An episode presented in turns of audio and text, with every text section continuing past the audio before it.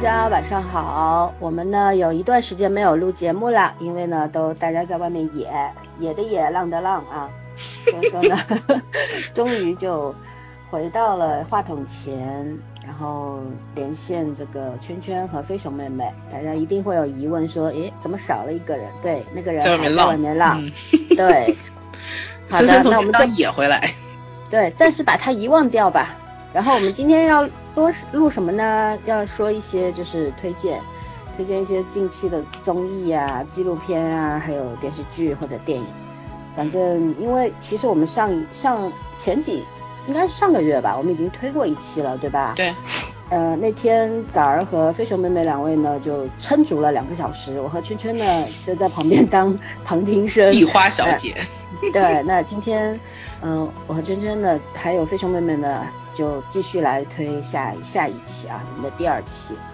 那在推荐之前呢，想说一说，就是这几天特别有一个感慨，就觉得冥冥中自有注定嘛。因为在第一期圈圈没有录上他要推荐的东西，因为他要推荐奇葩大会，然后这个第二季已经被下架了。然而呢，我们被下架的命。对，然后我们去年录制的奇葩大会的。那个相关节目呢也被喜马拉雅下架了，下架的原因呢是因为奇葩大会是关键词啊，但是我看了一下爱奇艺上面奇葩大会第一季还是幸存的，第二季才被下架了，所以说呢这个政策我也不太懂。嗯，另外呢喜马拉雅还警告了我们说我们有这个违规记录要被记录在案的啊，所以呢我也是，哎呀。虎躯一震，心里一紧啊，不知该如何形容我此刻那种非常糟糕的心情。但是我觉得好的节目，哪怕它现在暂时下去了，我觉得还是会还是会存在于，不管它以后还会不会来，但是一定还会存在于大家的心目当中。因为奇葩大会它为什么下架的原因我们还不知道，诸多猜测在网络上，但是我相信它一定有它存在的价值。所以说我希望他还能回来，OK。那谁先来做推荐呢？圈圈来吧。我要推荐奇葩大会吗？先来。随便啊。口味呀。你也可以晚一点，因为现在喜马拉雅审核都人工审核的啊。你先还得先听完了这期节目还得再见。嗯。浪费时间。对。那我就先推热血街舞团吧。其实这个片，这这个最近很火的这种综艺，一个热血街舞团，一个呃，这就是街舞嘛。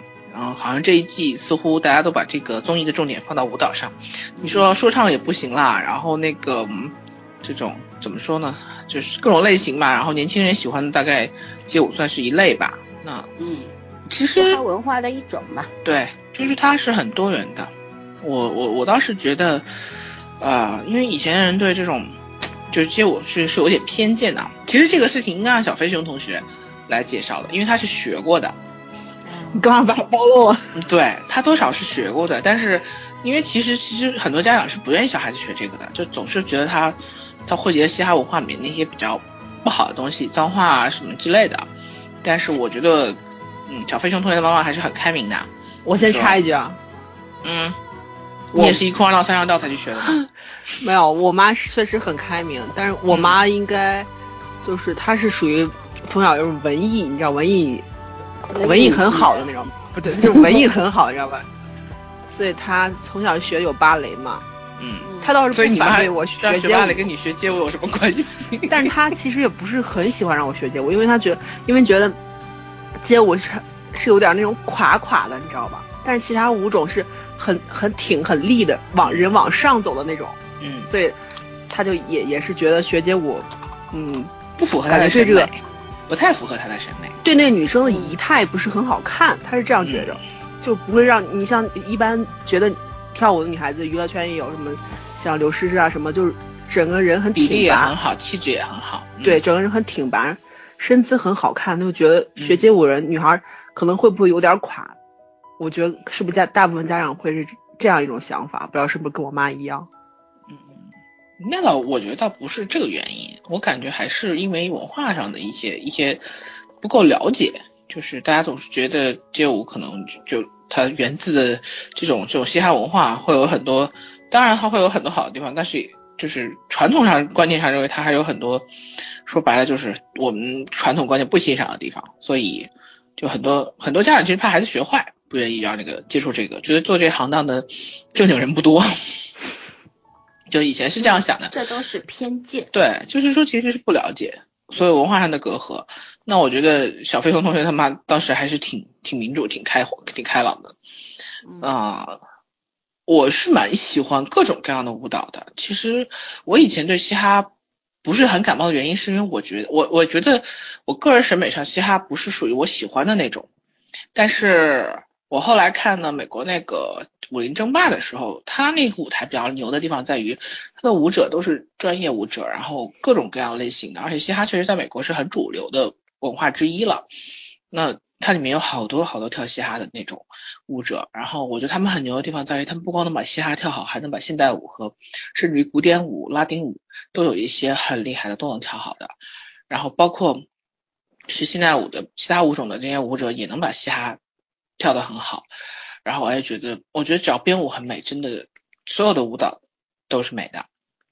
嗯，从那以后就开始觉得嘻哈好看，然后这这这就是街舞，我觉得不是就是街舞，就街舞这个类型，等于是现在就是很多人是认可的。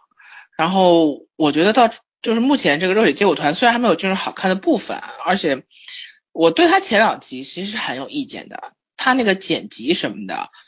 包括他那个拍摄角度，就你知道人老缺个角，你知道吗？尤其第一集，他的摄影机的位置有问题，我怀疑，就是你能拍到上半身的大概五分之四，然后老是没有脚，就是那个俯视镜头，我我以前没有觉得哈，就是 我有时候真的觉得不比不知道。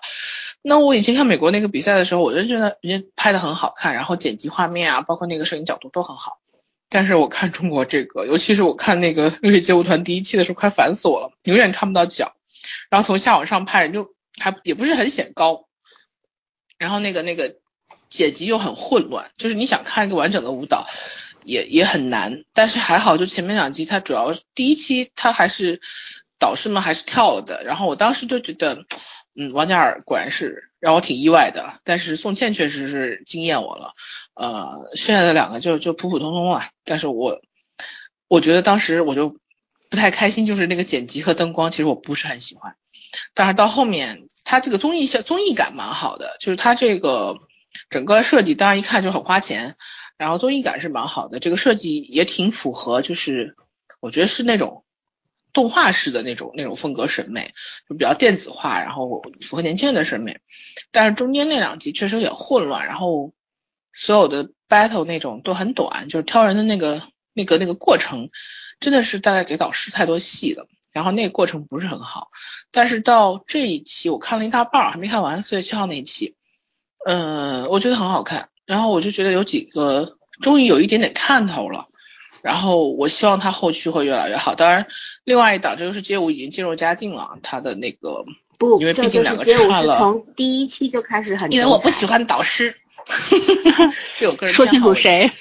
我谁都不喜欢。完了完了完了啊！我我确实是，我觉得这是有偏好问题的，就是偏见。没有办法，人的审美都是固定在一定局限里面的。其实，嗯，你说自己很客观，你本身就很主观。哦，我我我可能是比较喜欢爱奇艺的风格，大概，所以我一开始选的就是这个，加上那几个导师，我起码有一半是有好感的，但是。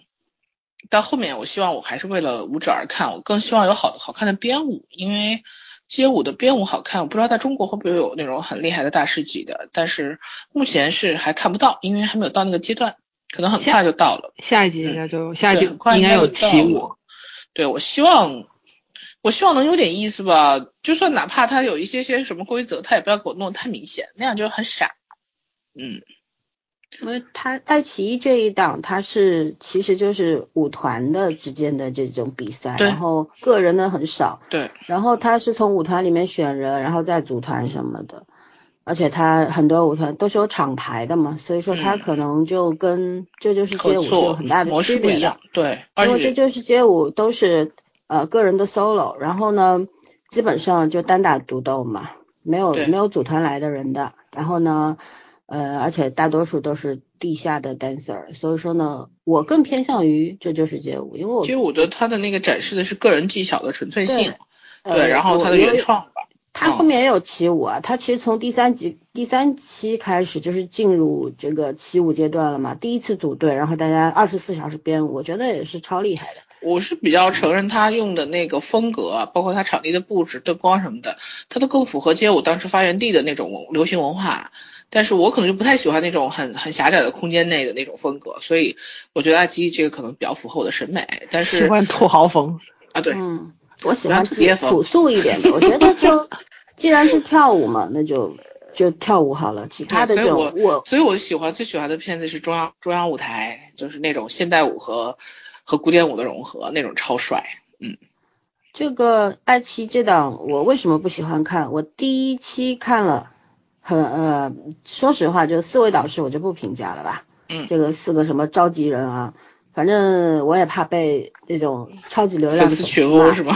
对，没有没有意义，评价嗯，反正大家都长着眼睛嘛，对吧？然后，嗯、两个韩国回来的确实是蛮厉害的，宋茜和嘉尔，对吧？王嘉尔，呃，Got Seven 的，然后他本来就是那种应该是主舞位置的吧，他本来就很厉害，我看过他不少在韩国的演出那种演出的视频，还有那个叫啥来着，就是他的一些参加的一些综艺嘛，嗯。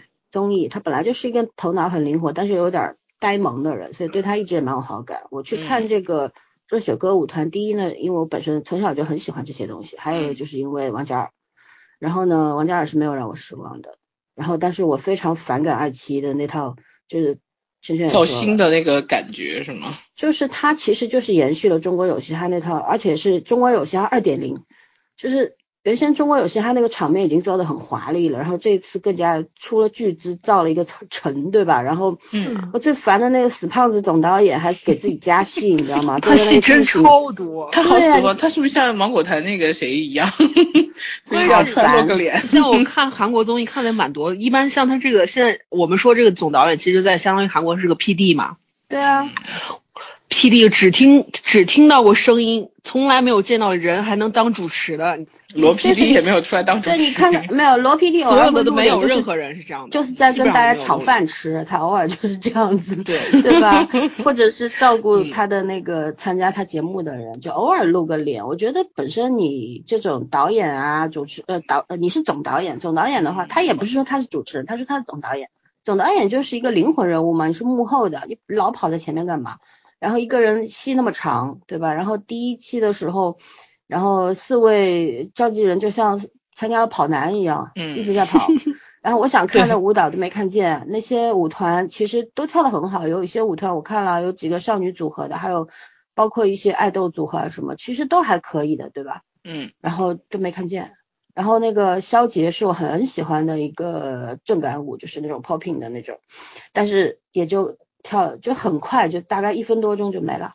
就我我觉得很恼火，就是说我是来看舞蹈的，谁要看你们那么多戏啊？就这种。嗯所以所以说后面我就没有关注。我希望他后面是会改掉一点，因为真的我我不喜欢这种很虚的东西。嗯，就就是太剪辑太凌乱了，就他想要表达的表现的东西太多。对，然后对太太虚张声势那种感觉，虽然是很华丽，我也承认，而且那档节目应该收视也不低的，因为毕竟鹿晗这种超级流量，对吧？嗯嘉尔也是很厉害的啊，宋茜也有很大的那个固定，然后陈伟霆现在也很火啊，在大陆，嗯对吧？正好现在他的剧又在播，嗯，所以说收视率肯定是很高的。嗯，反而像这就是街舞，我觉得收视率会比较低一点，因为它里边也没有什么特别厉害的那种，就是现在那种超级呃，有一个易烊千玺也算超级流量吧，对三小时时是超级流流量的。对，但是就是说，那我顺带把先说完这个，我也我也顺带把这就是街舞街舞给说了吧，正好，呃，就不是 PK 的意思啊。那我我说他为什么我要推荐他的理由，第一，刚刚我也说了，我比较喜欢那种就实打实的东西。嗯如果他这个这就是街舞做的跟中国有嘻哈那个风格一样的话，我肯定就很反感，我也不看了，就是这样。嗯然后，嗯，它里边就是大家有兴趣的话可以去看一下，就是它那种层次感很好，它它整个比赛的赛制很合理，就是这样。还有呢，就是参加的这些人呢，确实来了很多很多大神。虽然说报名参加的人数是没有爱奇艺那边多的，呃，好像就一百一百九十几位吧。然后，嗯，选出了一百强，然后一百强进一百进四十九，四十九进四十，然后四十再往后七五，然后再反正就是说，他整个是很残酷的。但是你又看得到，他从个人秀，然后到起舞到编舞，然后各舞种。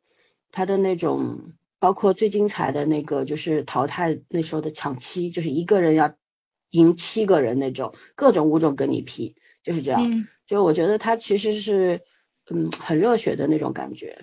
我 就是你看的时候就很激动，你知道吧？就觉得你看这个街舞的精神就放在那儿，街舞嘻哈文化就是讲真实自由，对吧？就奔放嘛。然后在这里边是很能够体现的。然后我比较推崇的是，呃，优酷这一次那种。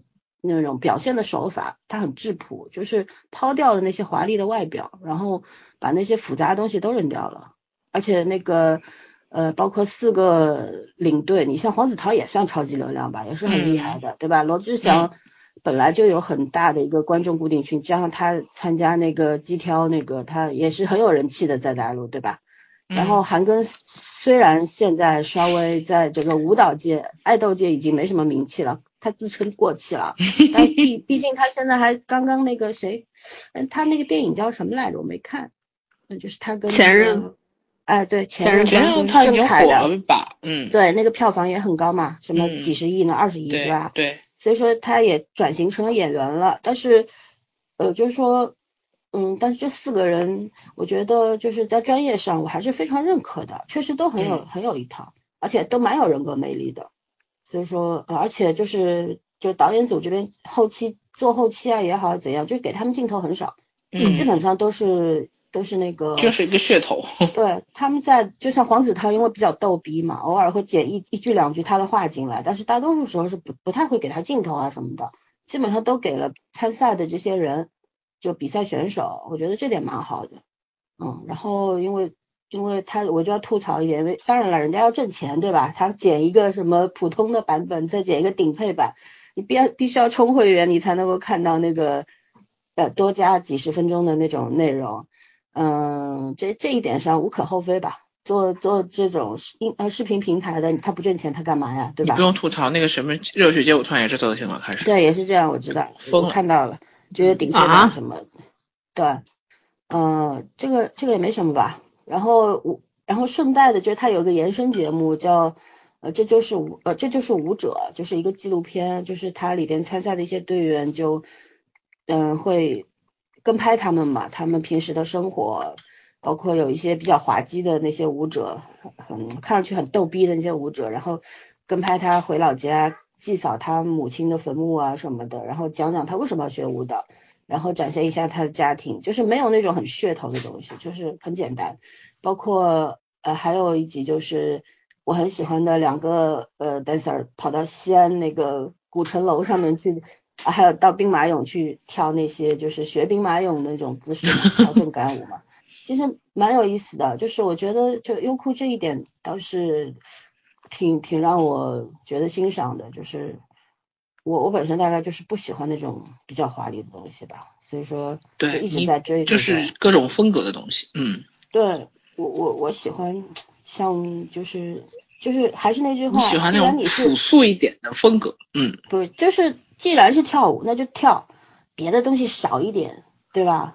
就我跟你讲，这就是街舞没有出现过什么总导演，没见过主持人 每每一集上来讲五秒钟。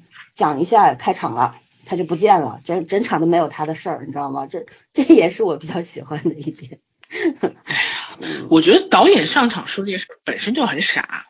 对。你弄个主持人也行，你哪怕弄个选手兼个职呢，就不是多大的事儿。啊。这里面还有四位那个导师呢，是吧？随顺带说两句就行了。他其实没有，就是没有真正没有必要啊，对热血歌舞团，而且他也没有凸显这个四个召集人的这个。那种把他们的魅力展现出来，对吧？就是说，其实四个人都是，就都是都是各有特长的，然后都有很有人格魅力的人，为什么不给他们更多的展示的机会？我觉得后期剪辑问题是很大的。嗯，估估计是 拍了，但是没剪进去。导演有私心，自己要露脸。戏太多，他这会儿不露就没时间露了。最新这一期里面，宋茜真的就基本上没说几句话，而且有两个表情大概。而且森森喜欢喜欢肖杰 P 了七次，建议你看一下哟。对，肖杰好可怜啊，上来就第一名，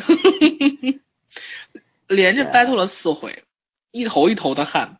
嗯，对啊，而且像他，其实肖杰，我以前看那个国中国版东方台的那个武林争霸吧，是什么？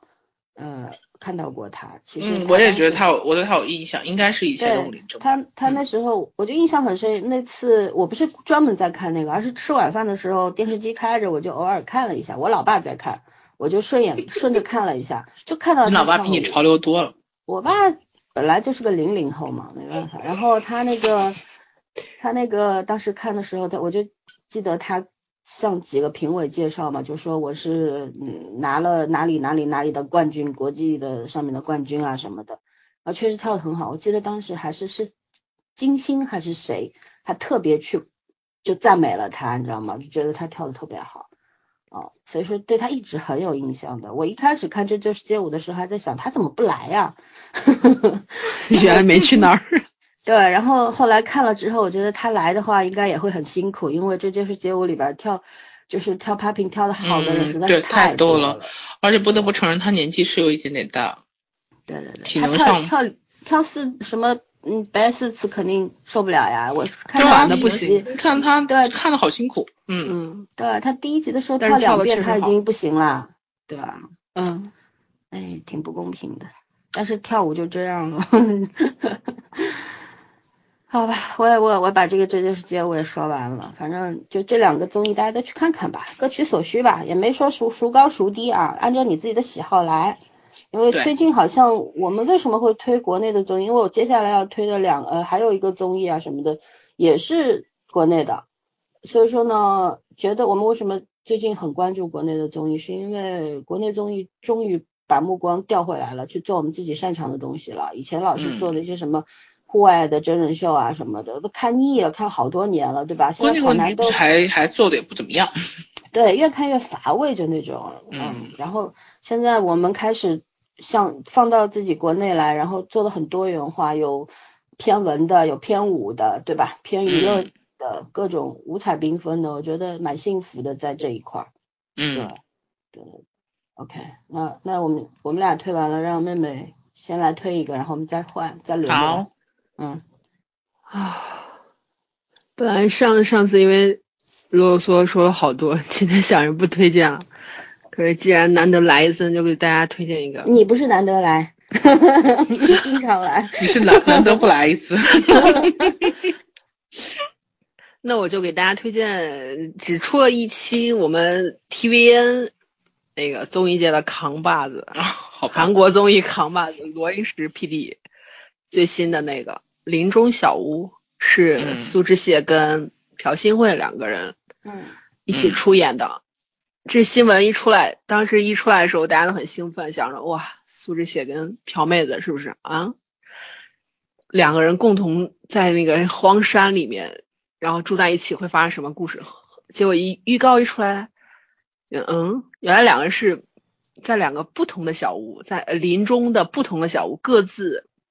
生活了有好像是三天两夜还是几天，这么一个记录，然后就是呃完全跟外界隔离，然后就就是嗯去去繁为简，以最简单的带着就是带着最最少的东西，然后也没有没有嗯没有电，然后水也没有自来水，就是每天是一个那种。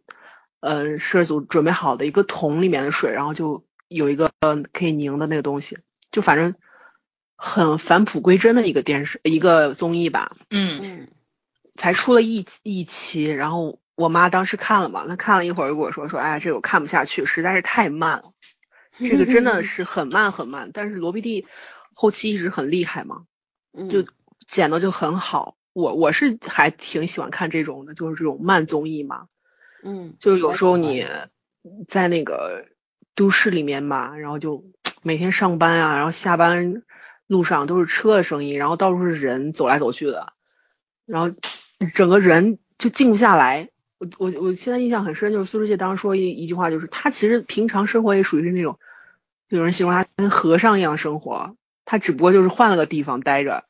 其实他在那个林中小屋跟他在家差不多，但是他说他平常在家的时候也是一个人发呆的话，脑子里也是很很多事儿，完全静不下来，会想工作。但是但是他在那个林中小屋里面就不会，整个人就空下来了，能够就什么也不想，其实就就是就是发呆，什么也不干，整个人就空下来了。这个其实是我们现代人很需要的一个东西。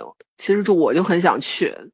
但是也就是想想而已，真的让我去那儿也不一定能不能过几天，所以就有这么一个节目让我们去看一看。嗯，你说到这个梗，我想起来，我大概有七八年前去普陀山，然后那那次是跟同事一起，就是我们也组了个小团，去了之后，然后当时就真的心情特别好，然后我就跟那个导游说，我说呀，我真想在那儿住一个月。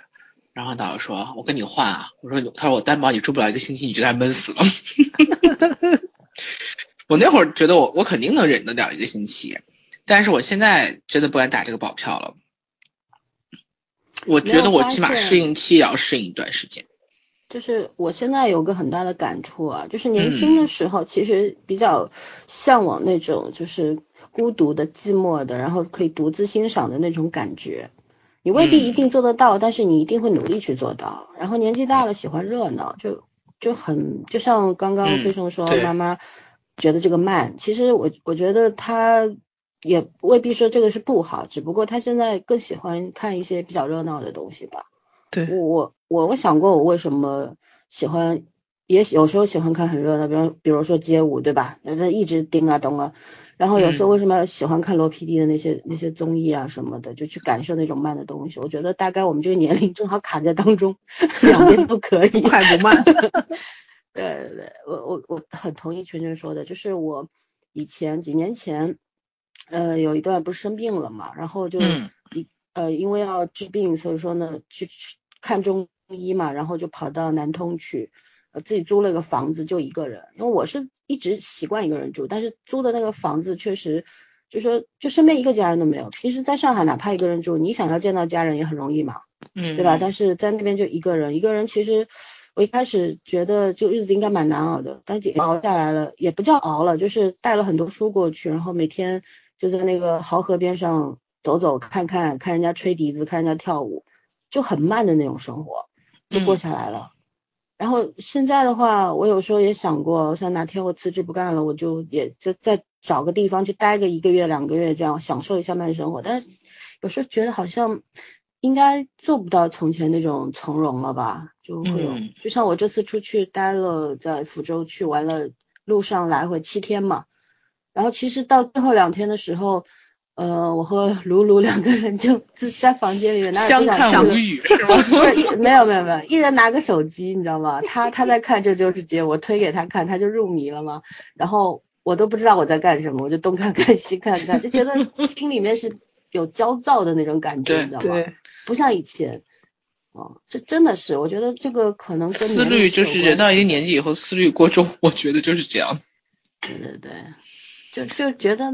不是很容易定下来，但其实平时现在过的生活也是也是很很安定的那种生活，但是反正那种心境好像变化蛮大的，自己是可以体察得到的那种。对，不过森森还是短。我前两年没说，我跟菜花到最后就是我因为我们那个长嘛，就到差不多都快二十天了，十十八九天，我们聊到最后一天就很无聊，很无聊，你知道吗？就坐在那儿想着呀，他说我想回去上班。我说我也想，我想回去吃饭，就是那种感觉。回去上班，我就说旅行。他是很爱上班，他是真的很爱上班。对，旅行这个事情，你要不就是，如果说像我这种换个地方睡觉吃饭的人，对吧？他过到后面可能会有点无聊的，所以说还是要结合好，就是你还是要去看一些它当地的一些风景，然后还要花一点时间休息，就这样。如果一直跑也受不了，对吧？一直吃吃喝喝坐在那儿晒太阳你也受不了，人就是这个样子的。我们就把当地人都跑的地方都跑完了，真的，我们俩跑到西班牙，连那个马德里，因为走了一整天，就基本上靠地铁啊、公交车就这样走了一整天，连那个就华人区，就是拉丁街、拉丁裔的那种街区嘛，其实现在就有点像美国那种皇后区那种感觉，其实是比较穷的，然后外来人口比较多的，我们俩都为了找找吃东西的地方就跑那儿去了，就真的整个马德里走了一遍，然后就你说没有体验当地人生活，真体验了，然后你也没有觉得。很开心，真的就因为融入不进去啊，对，因为你到那个疲劳期了，然后你觉得都差不多啊，我在这边干嘛呢？就是那种感觉。吃厌掉了。对啊，还是中国味。期待的，那就商量一定要在十八天以内把行程结束掉，就加上往返十八天可以，那你要弄个往返二十天，我就受不了了。是这样，我以前就是有一阵儿在英国那边学习嘛，然后就是就是一开始的时候。就还是觉得各种新奇，就是到处走啊看，很有计划的。今天要去这里学习之了，之后要去看一下这个建筑啊，那边看一下什么古迹啊，嗯，弄到最后什什么都不想看，就想回来，因为实在吃的太苦了，人都瘦了。长个中国胃是多麻烦的一件事情。然后到到处差不多也就看完了嘛，因为时间特别特别长，然后就看完了，然后该干嘛也干完了，就觉得想回家了，就是这个样子，嗯。人在异乡为异客，还是没有什么，就真的只能短一点，长时间真的很痛苦的，好吧？我们我们说回来吧，跑题跑不知道哪去了。我我们本来还想打那个包，妹妹说什么？我说我本来还想打个岔来着，咱们觉得自己有中国味，我看了韩国综艺，觉得韩国人更夸张，去那儿必须要带着泡菜，他们他们吃什么？对，就他们什么都行，像我就是像我还不用夸张，我同事每次我们出国去出差嘛，比方说一出去十天十几天这样子，他都要带泡面的榨菜，就是这样，他外面东西吃不了，嗯，没办法，我还行，我只要别让我天天吃那些汉堡啊、披萨啊，换换口味我还能忍一忍，就那种。别说外国了，对我也想同事，她她老公儿子。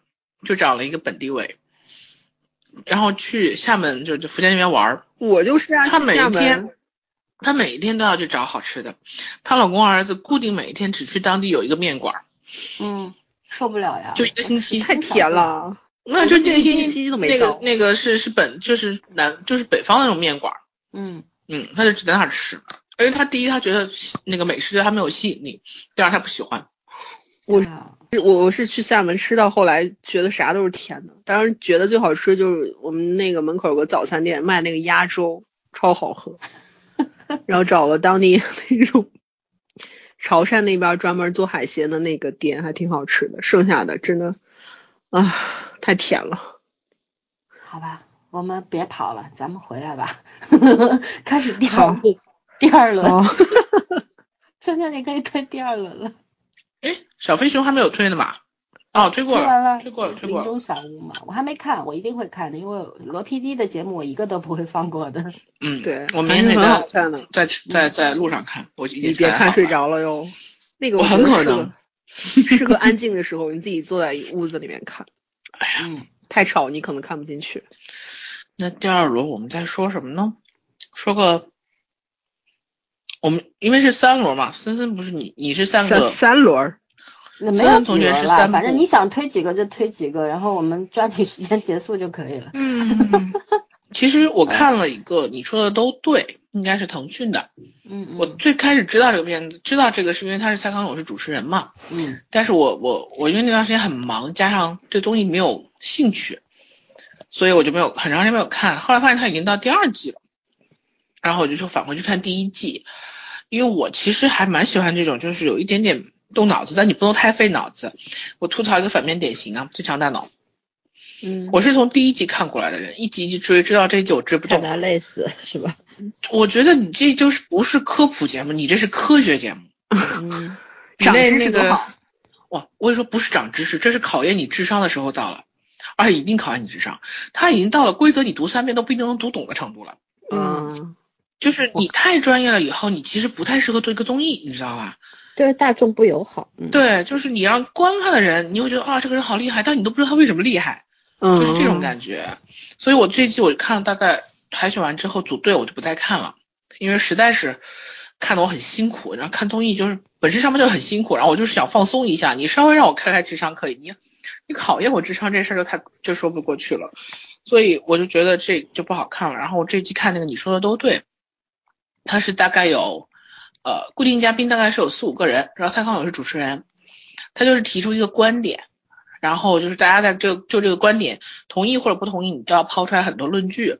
这论据呢，呃，他还没有就是到理论到就经过多少轮的验证或者多少年的证明，但是他也不能是凭空瞎掰的。嗯，他比如说有可能是科学论文的，或者一个科学节目里面提到的，就是相关的一个知识，他还是有一定知识点的。但是你一定要说它是正确的也未必，因为它的那个论据并不充足。角度呗。对，我觉得这挺好玩的，而且呃都是挺日常的那种角度，比如说什么一见钟情啊，你为什么喜欢吃这种食物啊，就是这种挺日常的事儿，然后讲的有一点点小八卦，但是又引经据典，然后挺逗的。他也，而且他又不像奇葩，就是我说奇葩说，不像奇葩说那样完全是以辩论的角度，一定要有正反方。所以我觉得就是他就是全，比如说规则，有一个人提了一个观点，然后他提了一堆论据，大家觉得他对，就给他点亮亮灯，然后最后一轮，然后就是下一个人反驳他，反驳他的时候呢，然后反驳的有理有据，也可以给他点灯，就看最后这个灯在谁那儿。我觉得请的人，关键请的人也是颜值和智商齐飞的，也不错，而且各种类型的都有。他他其实蛮讨巧的，他请的好多是大 V 和网红，包括知乎上的，包括电视上的一些一些一些专家什么类型的节目，包括微博上的，包括微信上的都有。所以我我也觉得挺好玩的，就是这个作为一个日常的提神醒脑、换角度的东西，可以看一下。嗯。那我就推荐一下这个吧，你说的都对，嗯嗯，就有娱乐性也有知识性，对，但是它不是标准的，就是你要人就是要多元化的去思考，多角度的思考看待一个问题嘛，别不要一个事情出来你叭一下直接来一个判断一个定论，那。蠢的是自己嘛，对吧？对啊，就是要要就有点看百科全书的意思，但是他可能没有到那个学术的程度，嗯，对对，就很就是比较亲民的，对，这才叫科普。说白了就是这种，嗯，日常当中大家会用到的一些角度，然后都本来一个人可能只能想到一个两个，但是呢人多了呢就集思广益，对吧？就这样。那普通人做的就是这些事嘛，像最强大脑的都都是科学家干的事儿，咱也干不了，是吧？嗯嗯。已经看不懂了，不过是干不了。对，我我看过几集《最强大脑》，也说实话，没有到看不懂的地步，但是就很累，看着脑子疼，你知道吗？就要动脑筋，就得一直跟着他想。你本来是在放松的，嗯。就当然了，就是说这个它是以针对受众群是比较特殊的，我觉得。然后像我们这种老人家就看得累了一点，也不是不能看，就就不太符合消遣的那种目的，对。好吧，那妹妹还要推荐哪哪个呢？啊，我推荐推荐一个韩剧吧，最近也不算新了，IU 的那个韩剧《我的大叔》，你俩是不是都还没看呢？我看了，我看了，没看完，看了两集，有点沉重，看的有点累。这个片儿就是很奇怪，你知道吗？嗯，他就是像那天我也提了一下，他这个片就给我很丧，但是很就是你看着很悲伤，但是你又觉得很温暖的那种。嗯，那个那个这个电视剧，哎呀，特别感慨。今天看到，今天正好是今天是周四嘛，今天晚上有一个新新的一集，昨天那一集就是我们能看到最新的那一集，第七集。嗯，哎呦妹子 终于笑了。嗯，这里面真的是从头绷着脸绷到现在。就是那种被生活逼到悬崖上的人，然后互相之间能够对互相之间的温暖对对，而且就是这个里面是阿优跟李善均大叔一块演的嘛，李善均大叔我一直都很喜欢，我第一次看他演戏是那个《咖啡王子一号店》，他声音简直太好听了，你知道吗？他而且他说话的那个语气语调很与众不同，对，但是声音又很很那种。厚，对吧？但是又不是那种厚的很钝的感觉，就是很有很有味道。对，然后我后来看了就是他演的那个《走到尽头》那个电影嘛，然后最新看的这两部都都是老婆出轨了，上一个是他跟宋智孝演的老婆这周要出墙，嗯，可能是大叔长的这个脸不是不是很那个什么，就可能有一点戴绿帽的脸嘛。不是不是，就就是有点那种老好人的那种长相吧，应该是，就让你觉得一看这人就很忠诚、很很忠实的那种人。对，看这个片子还有感慨，就是这大叔在这里面是有兄弟三个嘛，他们之间就互相三个人，按说应该都都不是很顺利，两尤个一个哥其是他大哥，对吧？对，人到中年五十岁了，然后突然失业，然后没钱养家，就被老婆赶出家门。弟弟也是一直年纪也不小，然后想当导演，一直没有当成。对等于说他大哥跟他弟弟就一直现在就是住到他妈妈的家里面嘛，对，然后他自己也是呃工作啊，工作上是被自己以前学校的后辈变成了那个什么领导上司，而且后背还睡了他老婆，对。好精彩。对，家庭又是哥哥弟弟又那样，然后，呃，职场是这样，然后回到家也是跟他老婆就感觉是两个人就各过各的那种，嗯，然后哎呦这边也是挺惨的，他是跟他奶奶就是怎么说相依为命吧，嗯，没有提他父母是怎样，然后但是家里面应该是欠了债嘛，然后他还曾经杀过人，就只只剧透到这么多，剩下的希望大家自己去看，就反正是两个人互相温暖，然后阿优还这边坑着这个大叔，他也不算坑着大叔，他他通过大叔还办法，对赚了获得生存下去。金钱什么的，哎，人性中间小小那个矛盾点很正常，这样才有意思。你不能要求一个已经就是朝不保夕的人，还跟你讲什么道德啊什么的，嗯这些东西你可以要求他，但是他能不能办到，你不能指望他一定能做到。嗯，对，因为对她本身就是靠打零工生活的一个女孩子，然后背了一屁股的债，就这辈子还不清了。然后剧里边那个是男几啊，男二吧，那个男男生还男三吗？男三，反正是他债主嘛，还老打他，天天跑到他们家去捣乱啊什么的，就他那个生活已经笑不出来了。所以说妹妹说第七集笑了，我也觉得差不多是该笑了，因为他那种生活，你如果他还笑出来，那他是个傻子吧，就是就 特别特别惨。有人说过，就他呃这个哎呦这个设定很像之前那个，哎那一部剧叫什么来着？就是相爱的关系里面啊，对，那个，只是相爱的关系里面那个，对对对，嗯，很像那个男主，但其实比那个男主还惨惨多了，好吗？对，嗯太惨了这一对。对，但是我觉得 IU 这两年真的越来越厉害了，就是他作为一个作为一个非职业演员，一个歌手，对，嗯韩国歌手当演员还挺多，但是我觉得他真的擅长的部分是唱歌，他歌唱的很好，嗯，对可问题是演戏演的这么好不容易，而且年纪还蛮轻的。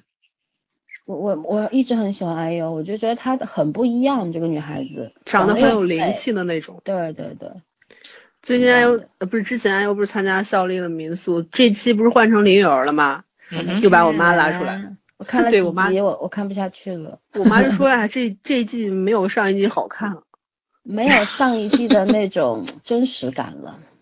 对，对，然后效力和上顺呃也是因为经历过一次了，然后嗯再、再来第二轮的话，就会有加入很多刻意的东西，所以我也不太喜欢。看了几集，我也没有再继续看了。嗯，唉，反正我觉得看这部戏里面，现在其实你看看不太到爱情，因为两个人其实年龄差的还蛮大的，但是嗯亲情还有他们两个之间互相就是那种惺惺相惜的那种感觉，让你觉得很好。这就是另外一种感情，它也不是爱情，但是是一种相互依靠的这种这种力量吧。陌生人之间的那种守望嗯相助吧，这是很就同病相怜的这种互相同理心。嗯，其实这里里面有一个细节，我现在印象还很深，当时给我感触很很大，就是安阳那时候就是他打零工嘛，就很很没有很没有钱，然后他去超市就想给他奶奶买一那个柿子，柿子，嗯，他就是差差人都已经三千块韩元，嗯，对，最后就忍气给他放。我就觉得他都已经那种那种状态了，就是朝不保夕的那种饭什么的，饭基本上也都是从打工地方偷来的嘛，对别人剩的东西他拿回家吃，然后还还想去超市给他奶奶买个柿子，我就觉得当时看了因为心里面可不是滋味儿。对，因为他那个钱不够，是要帮奶奶买那个，就是那种尿不湿，对尿不湿就是他奶奶是他奶奶瘫痪了嘛，对所以，说他就没有另外的钱去买那个，就真的看的好难受。所以说我我觉得就是太丧了，你知道吗？就有种我压抑不忍心往下看嗯的东西，嗯，对，对，压抑，可能最近的心情不太适合。就是你你觉得你已经不要说人生努不努力，已经没有机会翻盘的那种感觉。他翻不了，他翻了嗯才奇怪呢，你知道吗？对啊，所以就这种你就没有办法去自我自我欺骗都都实现不了。嗯嗯，最近不是有句话很流行吗？说我以为这都已经到生活的底部了，没想到底下还有地下室。对啊，你有看过什么？呃，前上讲你希望的你的劈腿的那个男人过得不好，他他一定找的过得比你想象中好太多了。就你以为你到底儿了，其实还有远远不是。哎，我还想吐个槽，这里面这个女二，嗯典型网红脸，哇，对对对，那个脸已经我记得很，我觉得她很眼熟啊，但是我就想没看过不起来她她是谁啊。我没看过她演的是，我一定看过她以前演的，但是那个脸已经消的，我的天，消的不像人人脸了那种，哦好哦，吓人。是演的是嗯演什么的呀？她演的是那那个大叔他的男主的老婆，嗯，出轨就是给了。他戴绿帽的那个。妈呀！而且之前我想着戏不会太多，但是他戏其实蛮多，是一个关键人物，有点像线索人物的那种。但是比较妙的是什么？是这个妻子的这个出轨的妻子的，他那个设定也不是很让人讨厌，就他是有原因的。他因为大叔跟他确实就是两个世界的人，完全不同的两种人。当年可能是因为相爱过，但是现在完全两个人就像陌生人一样。然后这个这个男二吧，这个就是大叔的这个学弟对吧？现在当了他的头儿。然后这个人看着你说他恶劣吧，他挺恶劣，但是他在感情方面我也没有，因为我还没往后看，我就看前两集，我觉得他也没有那么的让人恶心，嗯，就就是现在看挺恶心。现在恶心了是吧？因为还没往后看，当时看前两集的时候，觉得好像好像这个设定还蛮妙的，就他没有那种他把人的那种复杂性写得还很很细腻化，就是没有把那种人一定设定为好或者不好，或者是善良或者是恶毒这样，就很复嗯杂。每个人身上都有可取之处，但是也都有可恨之处，这样。嗯，反正这戏是挺好看的，而且现在怎么说，大叔已经开始翻盘了，嗯。还挺有意思。就是能让人带来思考。想想他其实也是一个有能力的人，他弟弟一直吐槽他说他才是活得最可怜的那个人，但是他自己不肯承认，对吧？嗯一直觉得他哥和他弟比他惨多了，他他好像你看有不错的工作，好歹也是个部长在企业里面，然后又是一个工程师，对，呃，相当于有自己的技术嘛，出来对是有对技术人员，然后专业人士嘛，然后老婆又是律师，然后自己家里看上去还不错，就是那种中产家庭那种标准模式。可是嗯真的是底下你不能细看，就水面上很平静，底下波涛汹涌那种感觉，就是这样。呃，然后他人到中年了，生活当中也是活的一样像一潭死水那种感觉，这就是这种一潭死水的感觉，让我觉得很难受，你知道吗？这真的不是阿优那个角色带给我的那种丧，是大叔这个生活带给我的丧，嗯 让让我觉得很难过，很压抑。大概是因为咱们也人到中年了，有同感。我想说大叔两口子是比惨嘛？这个迷雾那个玄珠那个演员是他是他太太嘛？那个刚惨过，这个也还比惨了。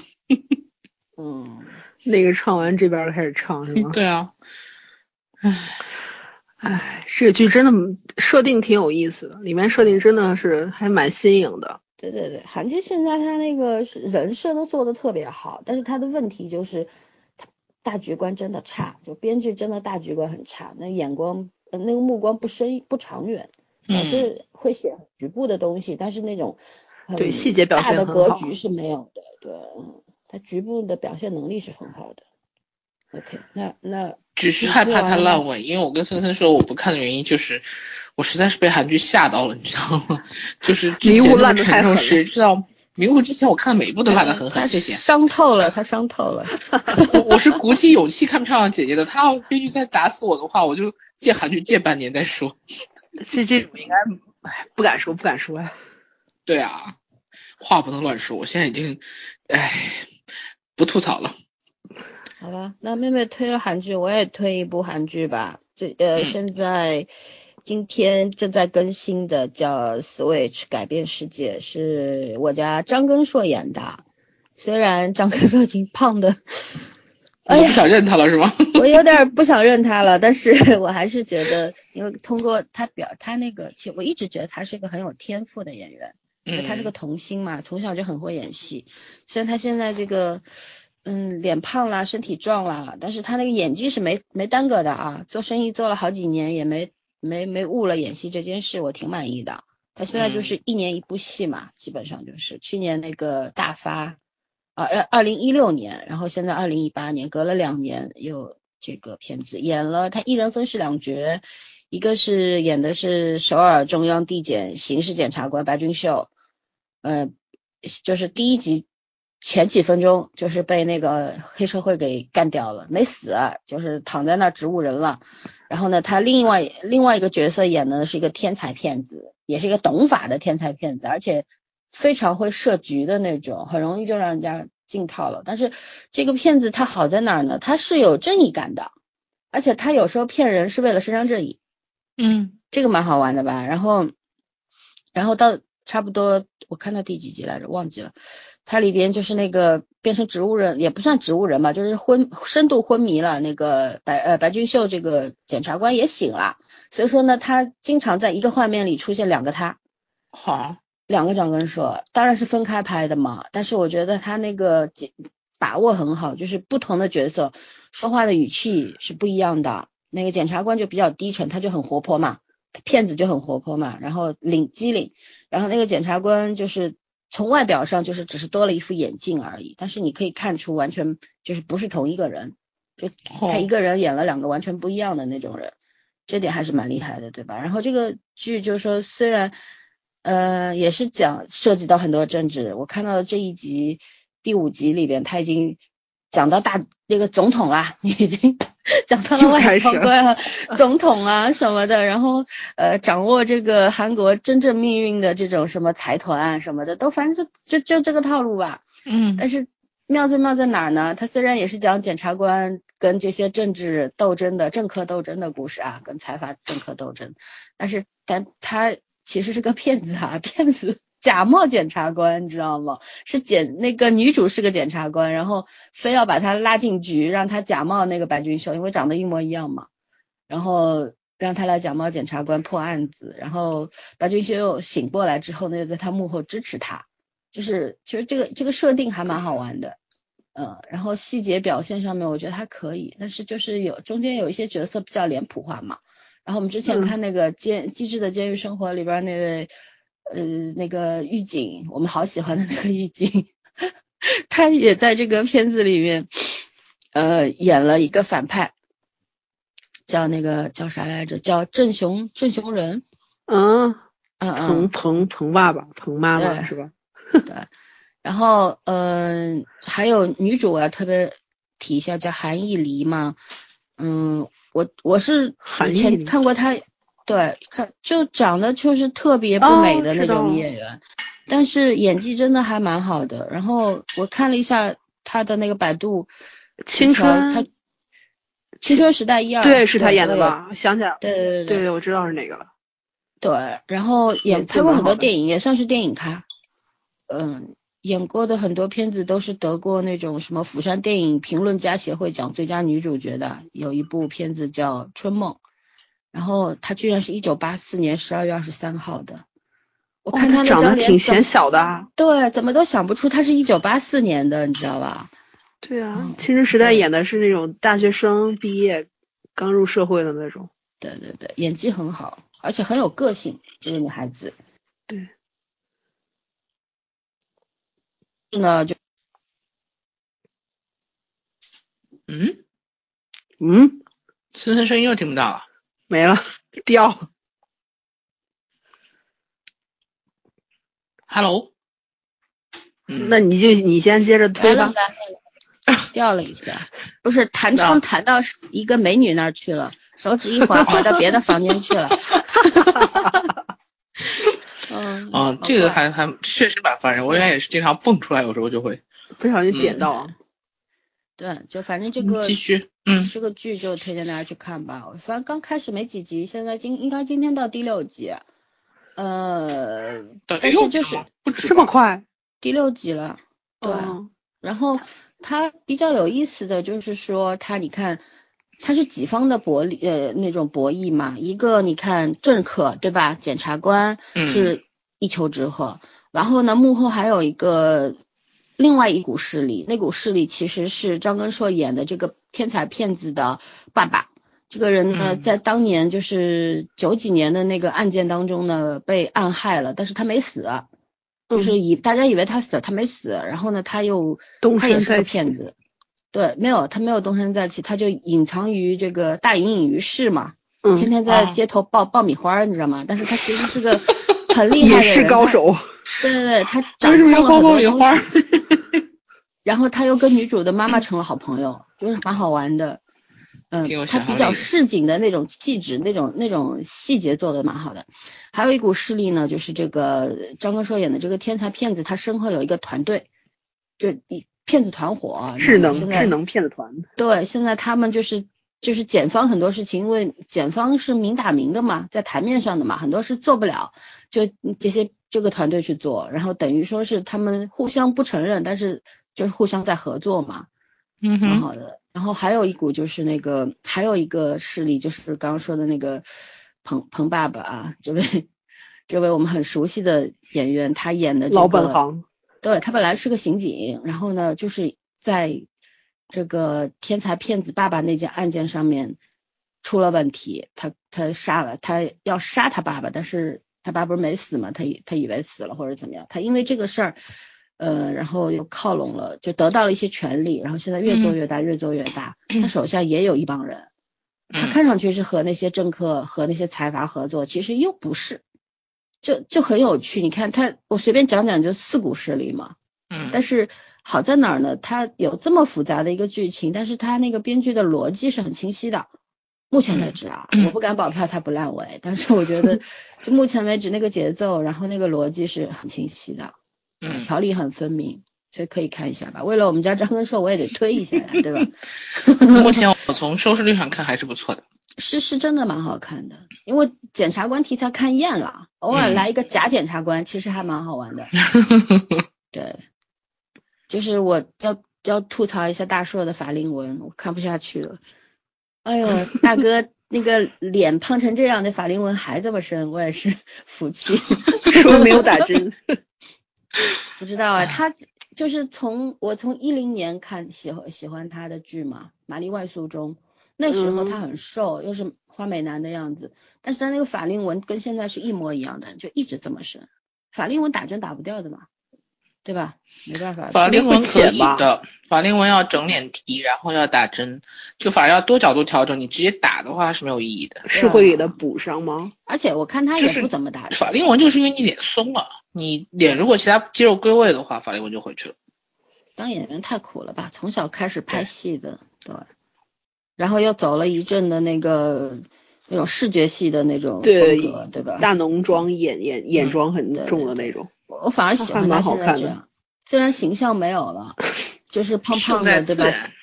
张他张大胖，但是我觉得如果转型成功，能够好好的演戏，也是一件好事情。嗯人家起码是有演技的哟。对啊，对我我我还是觉得他演技一直一直是我看得上的那种，不是不嗯是假的。嗯嗯，对啊。好吧，我我说完了，嗯然后你继续吧。嗯，我在推哦，我今天没有看剧，因为我要推《烈火如歌》会被打死吧？快推快推！不推，干嘛啊？没有，因为那个剧我，嗯，没脸说好看。那为什么要推？我就开个玩笑，因为我刚刚看到他蹦出来了。当然，这个剧其实你要是纯看脸，真的你纯看脸的话，可以看一下。嗯，我就看我们客串的男主周渝民嘛。嗯，对。啊，开玩笑的啊，这个这个这个这个怎么说呢？哎呀，算了，这个大家自己自己喜欢就好。哦，我要推的不是这个，我推的是那一档，嗯，圆桌派。其实好像以前提到过吧，但是没有正式推荐推荐过。因为我看了几期之后，虽然有一些，说实话，有些话题我并不是很喜欢，而且窦文涛现在真的是太油了，就是那种太有数了，你知道吗？没有，我觉得缺乏一点点真诚。说白了就是这东西。但是呢，他这个形式上，就请那些人，我还觉得蛮有趣的。嗯，我老想起来就是那个许志远的十三幺，因为我今年没有十三幺没有跟着看，因为有时候。这个这两个片子，我其实在我心里它是有点风格类似的，但是现在看起来又特别特别迥然不同。那虽然请的 一个是一对一的这样访谈，另外一个就是一一群人坐一桌聊天，把三四个人坐一桌聊天。嗯，我以我以前觉得窦文涛是蛮有那种知识分子的那个，说情话有点有点傻，但是也算有点风骨吧。虽然嗯虽然是很油的，但是他还是有一个男人。对他还是有他自己的观点和想表达的内涵内容的，但是感觉圆桌派连看几期之后，他很很多圈子，我不知道是后期剪辑还是什么关系，我觉得是剪辑的关系，有些重点东西它总是会绕过去。你说他有意的也好，无意的也好，因为他肯定是作为制片人之之类的，他 最后他会看一下这个片的成品，所以我觉得这个剪是他故意剪掉。也就是说，圆桌派的娱乐性、功能性。要比以前他更加三人行好玩，但是他的呃怎么说呢？他的观点，他的他的这个没有了，没有了。他追求的大概可能也真的是跟年纪有关系。窦文涛年纪也不小了，五十多岁了，所以他每个年龄段可能他喜欢欣赏的东西也不一样。而且，但是我觉得作为一个文化类的，就是优酷上这两年文化类的节目也很多嘛。嗯。但是作为一个文化类和娱乐性平衡比较好的节目，可以看一看。嗯。但是如果你喜欢观点比较尖锐的话，其实虽然许知远被骂的很惨，但是我觉得他有些节目做的还是不错。嗯，对他还是保持一点点文人文人骨子里的清高和自傲。嗯，圆桌派虽然没有以前《铿锵三人行》那么犀利，但是我觉得现在就就是对于普通人来说还是足够可以看的东西。对，因为毕竟请来的很多就是各行各业各领域的大腕儿嘛，对吧？他们的见识还是很广的，你你至少从从他他们身上可以吸取到一些养分吧。对，而且毕竟我们可以看的东西也越来越少了。是啊，我还有我觉得窦文涛可能也是没办法，因为现在这个他也是很聪明，对吧？对，我觉得他也是聪明，也是也是避其锋芒嘛，足够了解这个行当吧。对，其实马东东也有点这个，但是我觉得马东东他就是马东东的娱乐性比窦文涛要强。对，但是马东东还是很有那种，还是比较想做一个那种有有棱有点的人的那种，对对，比较犀利的一些东西。他属于那种无招胜有招的主，对，不能不能越一点点界，越过去一步你就完，就是这样。嗯，突然想起赵又统，对，赵又统，赵又统。对我刚刚录节目之前还在看那个前一期，就是刚看到那个就是做死亡体验馆的那个，对，那个很好。嗯，那个丁老师出来讲，其实讲的真的很好。可是死亡体验馆好像也倒闭了，关门大吉了，好像是。嗯，挺好。那圈圈还有什么要推的吗？啊。我最后的最后，我要推一下《奇葩大会》第，这是第二季、第三季吧？第二季，第二季吗？哦，哦，那记错了。其实上一季《奇葩大会》已经表现的初具雏形了，但是当时《奇葩大会》还是作为《奇葩说》的一个附属产品来存在的，也就是说，他把海选精简了一下，然后剪辑了一下，嗯，然后作为一种平台吧，一个娱乐式的平台，让大家去看。但是到这一季，我觉得我其实一直喜欢马东的原因在于他的格局是大的，就不管他出发的角度是多细微的，或者也好，或者是那种滑稽讽刺的都好，但是他始终是，我觉得他是有格局的，他格局是大的，所以这个奇葩大会走到今天，我觉得就算不是他的理由，也有幕后高人在指点他，这个平台给的非常好，就是我不再局限于把它做成一个附属附属品了，嗯，我也足够有底气、有名气去请一些我想要请的人，或者我喜欢、我欣赏的人来表达他们的观点，而且我觉得，嗯，对他很聪明的地方在于。因为今年的规定很严格，然后奇葩这个已经算是就很危险的词汇了，今年可能随时会被禁止使禁止使用的。然后他这种呃官方平台的节目，就大的这种视频平台的节目，所以他一直在强调特殊人类。哎呀，但是世事难道躲得过初一，躲不过十五吧？然后目前现在已经看不成了。要你三更死，你活不过五更的。三斤死，活不过五斤。对啊，但是我们都没有想到这个很意外，因为我我们之前一直在说奇葩说能活过几集，没有人能打保票，因为奇葩说有些观点确实是对主流社会来说是有一定的挑战性的。但是没想到新倒霉的是奇葩大会，是正在播出的奇葩大会。奇葩大会大概就是因为上一期，呃，很多猜测就说上一期请的种太阳这位科学家嘛，但是我觉得这个真的就是欲加之罪何患无辞那种感觉。对，而且树大招风吧，因为嗯，如果同类型的节目都不可以上，那你凭什么可以上呢？有的时候可能一个节目只是一个引子，背后很多东西其实是利益纠葛和人心复杂性，但是我觉得。呃，我这个节目就算现在已经下架了，我还是要推一下，因为前面这几期我每一期都看，然后每一期都能让我觉得，就我前前一段时间跟森森讲过，我说我觉得看完奇葩大会，我觉得我人生白活了，然后森森还说没有啊，我们还算做了点有意义的事情，但是我还是会这样觉得，我觉得其实看完这个真的，你觉得会人生会有很多很多生活的方式，嗯。然后也没有所谓单一的所谓成功还是怎样，我觉得就是你喜欢，哪怕你听完这个节目让你眼前就是豁然开朗，那生活可能不会有变化，但是你的心态有变化，那个都不是不一样的。就这这一期节目里面每一个人，我基本上对每一个人都有印象。嗯，就不要说谁谁特别好，特别不好，但是每一期都有亮点，这就做的很不容易了。而且我觉得这个。剪辑的时候，它的代表特色非常的，就是选的角度都非常鲜明，包括年龄跨跨那个跨越也很大，有这种什么九零后、零零后的小朋友做直播特可爱，讲我小时候，然后全场都在大笑。他现在通共才十多岁，对，也有很古典的小男生，然后也有那种年纪蛮大的，就是讲，包括俞敏洪也都来了，这是曾经，这都是行业的领军人物了，已经是大牛。嗯，对啊，但就是说你会看到很多不一样的观点，然后会看到年纪大的人也依然很努力，然后大家就以前我们讲什么改变世界，我们现在已经很现实了，不讲改变世界，但是但是要寻找新的自我，就是每一天你要就是找一个不一样的角度去改变你自己，我觉得这个就已经很好了，嗯。至于推荐不推，我觉得推荐每一期我都可以推荐，如果你喜欢的话。这是一个让你呃从第一期开始可以认真看的节目，看不成了。嗯，资源这个东西大家自己心里有数哈。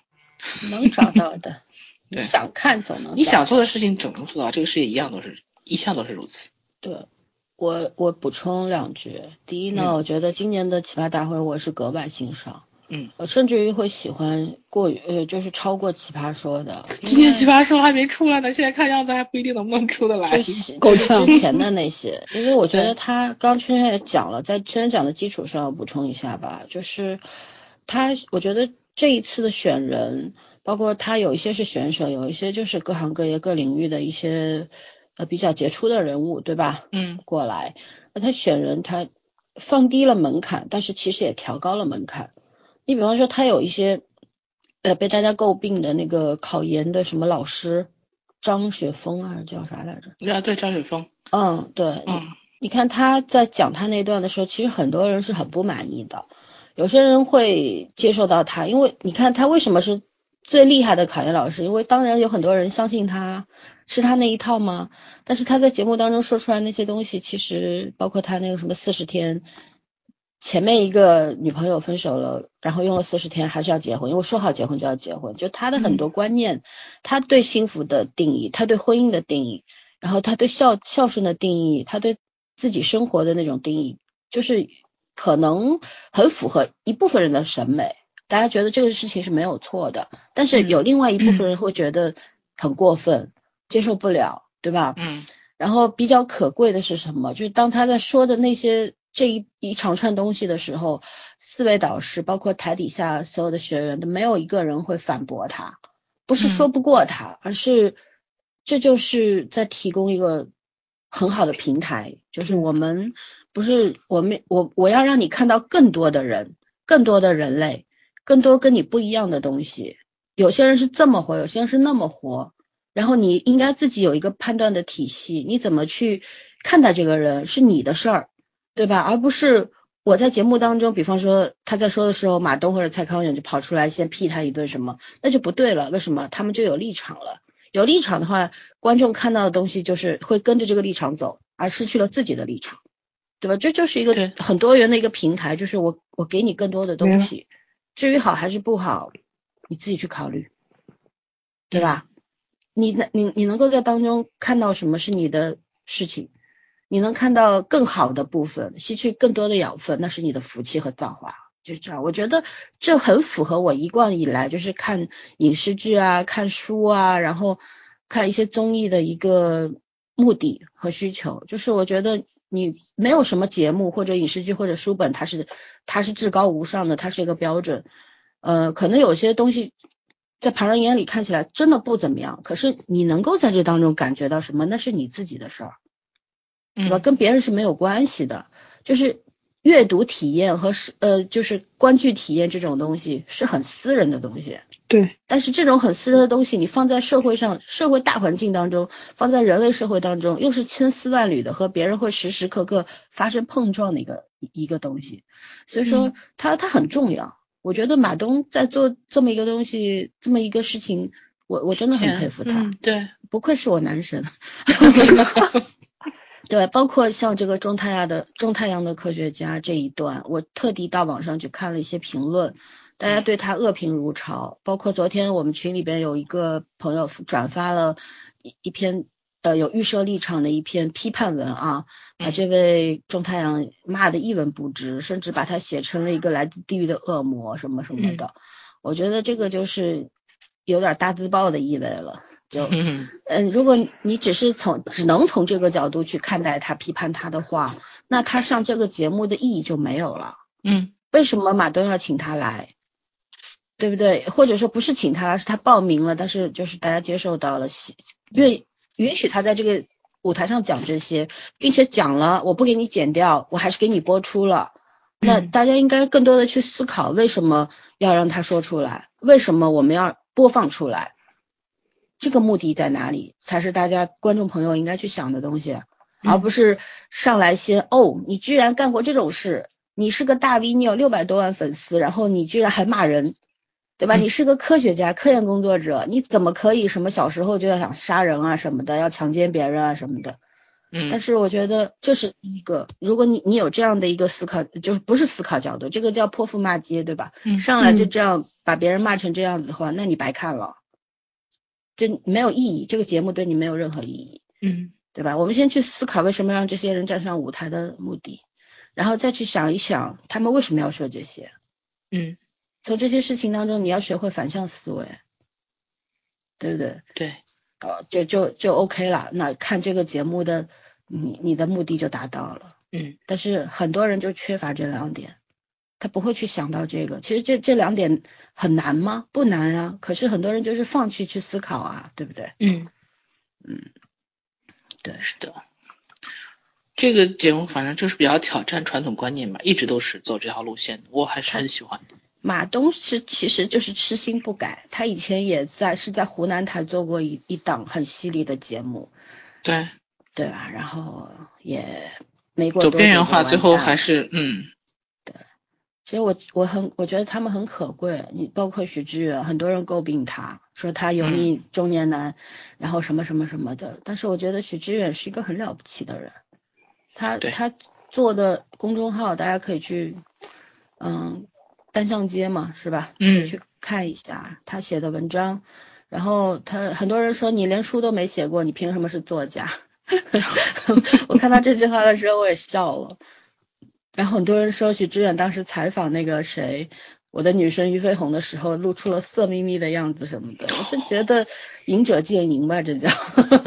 但是还有一句话叫智者见智，对吧？对，在我眼里，他只是看到了自己喜欢那种女性，很很值得赞美的那种女性的那种欣赏，有点崇拜，那种小迷弟的感觉更多。嗯但是他在做迷弟的同时，他也没有忘记抛出难题让你来解答。那交流的目的是什么？就是比方说咱们三个在这儿交流，就胡说八道，在那儿随便聊聊，随便推荐一下，说个名字，我推一个什么剧，对吧？推完就结束了，你也不去介绍，也不去拎重点，那听众为什么要去听你的推荐呢？嗯那他们做这种访谈类节目的目的是什么？他们比我们深太多，人家还要开启明智呢，跟我们又不一样了，对吧？我们嗯就普通人的闲聊而已。对，对。嗯，我，我我我我觉得我希望奇葩大会这档节目能回来，就像当时嗯。那个当时公众号第一波一刀切的时候，对吧？最起码后来有一些公众号虽然没有恢复，但是他们重新呃建立，呃就是建立了订阅号、公众号，比方说像毒舌啊什么的，毒舌影评，对吧？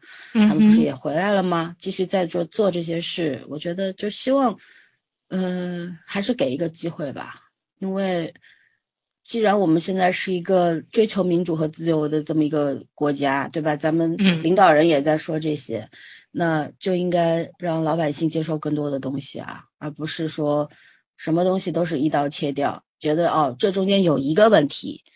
那我就把九十九百分之九十九的那个好的地方都给否认掉，就就是一个不智的做法，很反智，对吧？所以嗯希望他能回来吧。会的会的，我也觉得这个它是应该只是一时的，而且我们要相信马东的呃公关能力。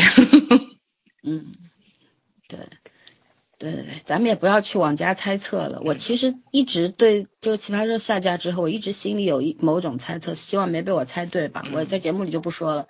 啊 OK，那那你推完了，妹妹还有什么要推荐的吗？没了吧？暂时先没有了。啊，那我就推两个国内，一个纪录片和一个综艺，然后就可以结束了这一期。一个呢，嗯就是都是我们上海台做的，一个是上海财经频道做的一个叫呃《人间世》，是一部呃，其实在奇葩大会当中出现过，《人间世》的导演非常年轻的一个导演上去讲演讲过一段，对不对？然后，嗯。怎么说呢？这真的是一一言难尽，因为我看了这个纪录片，我每集都在哭，哦，真的是每集都在哭，因为我们中国人、东方人就是就是大家都很避讳去谈死亡这件事情，是真的。但是医院里面就是生离死别啊，对，对吧？有有的时候就很多人很乐观的说自己得了绝症啊什么的，好像还能乐呵呵，但是心里的那种彷徨、凄凉是就是难以跟别人去表讲述的那种东西吧，就是只有你自己能体会到。嗯、我也我也因为生病在医院里待过一段时间，所以我我蛮知道那个感觉的。嗯，最脆弱的时候，只有你自己知道心里什么情什么状态。嗯，对，医院是一个很神奇的地方，我一直很怕这个地方。以前我我们家有一句很很一直传下来的话，其实就是传了两三代人嘛。这其实是一句开玩笑的话，就说那个生不入关门，就是伤不进医院，你知道吗？就是你如果小伤小病就不要去医院，就那种这个话。然后，嗯，为什么会就我为什么会对医院产生那种比较比较害怕的畏惧的那种感觉？是因为一直觉得医院这个地方有很重的消毒水的味道，走进去嗯我就觉得那个味道有种带着死亡的气息，你知道吗？嗯，对，腐败的感觉。嗯对，因为我我小时候就是闻到这个，我我就会很很反感。我比如说我生病了，我妈带我去打针看医生，然后我小时候我印象很深，我发生过一件事可以跟大家讲，就当个笑话听好了。我大概那时候就五六岁的样子，嗯然后发高烧，然后我妈就带我去医院，然后不是要拿那个那个板压你的舌舌舌头，然后看你的喉咙啊什么的吗？就那个板叫什么名字我不知道，压舌压舌板，压舌板是吧？然后那个医生对把那个那个压舌板伸到我嘴里的时候，一把抢过来扔地上，然后我就说我不要看，然后医生都惊呆了，这么小一个小孩怎么这样？后来打针啊什么的，就是那种要打屁股针，然后我就肌肉绷得很紧，那护士看到那个就就扎进去，他都手抖了，他就觉得就是你放松一点，你不要不要怕。我其实不是怕，我就是就是抗拒这件事情，你知道吗？所以我就一般情况像我现在长这么大，我也是很讨厌进医院的，除非就就真的要进 才会去这样。嗯，就是已经没有抗拒的能力了。对，但是你知道，就是看了这个人间世这个纪录片之后，就是对我发生了很大的触动吧，就就换了一个角度去想这个，因为他这里边。他虽然也在展示这种，比方说重病啊、死亡啊，但是他也在讲一个新的生命的诞生。他会讲，他里边不是呃，在奇葩大会的时候，我相信你们看过这一段都印象很深，就是讲一个妈妈很年轻的妈妈，她已经得了绝症，知道自己不行了，但是肚子里有宝宝，嗯，然后她知道他他宝宝长大的时候，就他不能够陪着宝宝成长，然后他就。录音频啊，写信啊，给他的孩子啊什么的，其实看到那个时候，我真的是哭到我自己就真的有种嚎啕大哭的感觉，你知道吗？就不知道被触动了什么，就是当时就没有办法思考了，就一直在哭。然后就是后来想了想，就觉得就是其实生命是很伟大的。大家都知道，你来这个世界上可能就一次，是所谓的轮回啊，再投胎啊，是鬼知道有没有啊，对不对？嗯。就算是再有的话，跟上辈子也没关系了，是这样啊。但是，那你在这个世界上这一辈子，你其实很多人觉得自己很渺小，好像嗯没有什么存在的价值。可是要一要想到的就是，除了那些个别例子，咱不去讲个别啊，我们讲大部分人吧。你诞生在一个小家庭里面，哪怕你后来长大以后，在这个社会上没有什么出息，也不是被很多人知道。可是你在你的小家庭里，你父母也是如珠如宝的把你养育大的，你对他们来说就是宝贝。你得到过这个世界上最好的爱，嗯哼，对吧？然后生老病死这个事情我们控制不了。就看这个纪录片之后，就是我经常会想，就是你在我们还这辈子最大的幸福，应该就是健健康康的老吧。其他的什么好像并不是那么平安是福，开始慢慢懂这句话了。对，开始有体会了。然后，嗯。而且这个团队他也是很符合我的审美，就是他们在医院待了三年，然后拍了很多很多的故事。有的时候拍到一些故事的时候，呃，他们自己就导演已经自己都要崩了，然后那种摄影师自己都快受不了，泪流满面那样。他们有的时候面对那种特别惨痛的时候，他们会把摄像机关掉。呃，所以说这个团队也是让我很敬佩的，所以我一推推荐大家，如果说。不怕哭的话，奇葩大会那个那个人推荐的还是那个？对对对，我看这个，因为他是零呃一六年拍的，就之前在那个上海台播的时候我就看过，我是在家里开了电视机看的，看的就是还好我一个人住，要是我爸在边上，我爸一定会觉得 有病，没见过你这么哭过呀。你爸一定会给你偷偷拍下来，有纪念意义。对对，我还真的从来没有在我父母面前哭过，就是这样。啊，但是偶尔自己一个人的时候，就会会想很多事，然后会去看这些。有的时候，我你们记得我讲过一句笑话吗？我说，每当自己觉得挺绝望，然后很颓丧的时候，去看战争片，总有人比你惨是吗？就是就看看，其实你活得挺好的。对对对，就是你既然没有，既没有不肯改变的周周围，也没有什么生活不下去的理由。对你没有到身不由己，被命运碾压的那种地步，对吧？嗯是至少还有选择的余地，起码能选择外卖点什么。对，起码你还可以纠结一下点什么。对对对，好，这个推荐完，其实讲的时候心情也挺跌宕的，反正大家可以去看嘛，我觉得一定会有很多的思考在里面。然后还推一个叫梦想改呃是叫梦想改造家吗？我看一眼啊，名字有点忘掉了。嗯，也是我们上海台做的一个节目，然后呢，就是讲说，呃，上海因为大家也知道嘛，有很多那种，嗯，很很旧的房子啊，一些石库门房子啊，还有一些就是它很非常旧，看上去外表看上去，后来因为再次市政府出钱什么的改造之后呢，就是说，呃。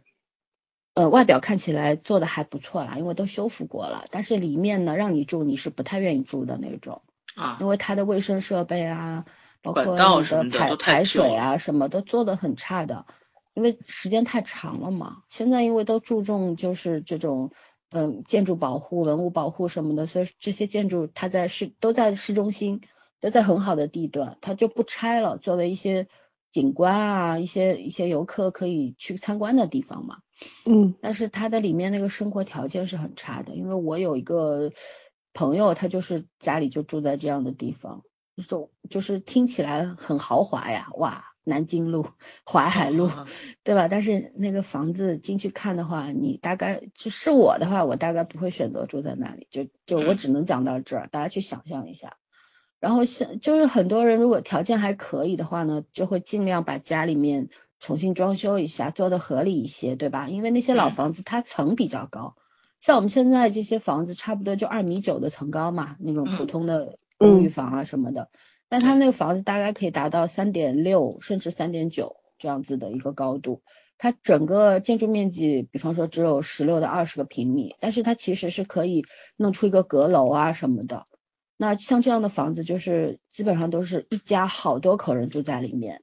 啊，我有个朋友，就是他夫妻两个，他孩子都上大学了，可是那个孩子就还跟他们住在一个房间里，因为没办法，没有多余的地方让孩子去睡嘛，就从小到大，孩子是睡在父母脚边的这种。哦，对，然后那那就是说稍微条件好点的人会自己去改善，可是那些完全没有能力的人呢，那怎么办呢？那就有了这档梦想改呃梦想改造家这样一个节目，现在应该是到第三季了嘛。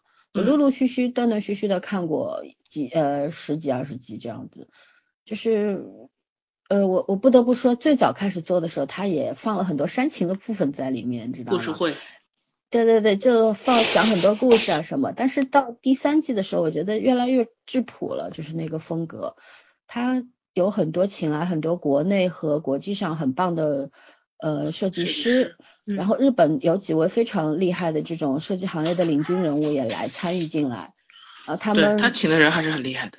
对他们的房子是什么？就是房子装修设计，他们注重的其实就是以人为本，为人服务。嗯房子它不是一个摆设，它就是要它做的所有的功能性，或者是非那种功能性的东西，都是要为人服务的。让你在里面体验到家的感觉，然后舒适性、温馨这样子，我觉得就看这个节目，对吧？你内心会生出那种深深的被温暖的那种感觉，就是大家活得好像很多人，我们自己活得也没有那么好，可是有很多比我们活得差的人，对，我们算是又回到了看看这张片的时代。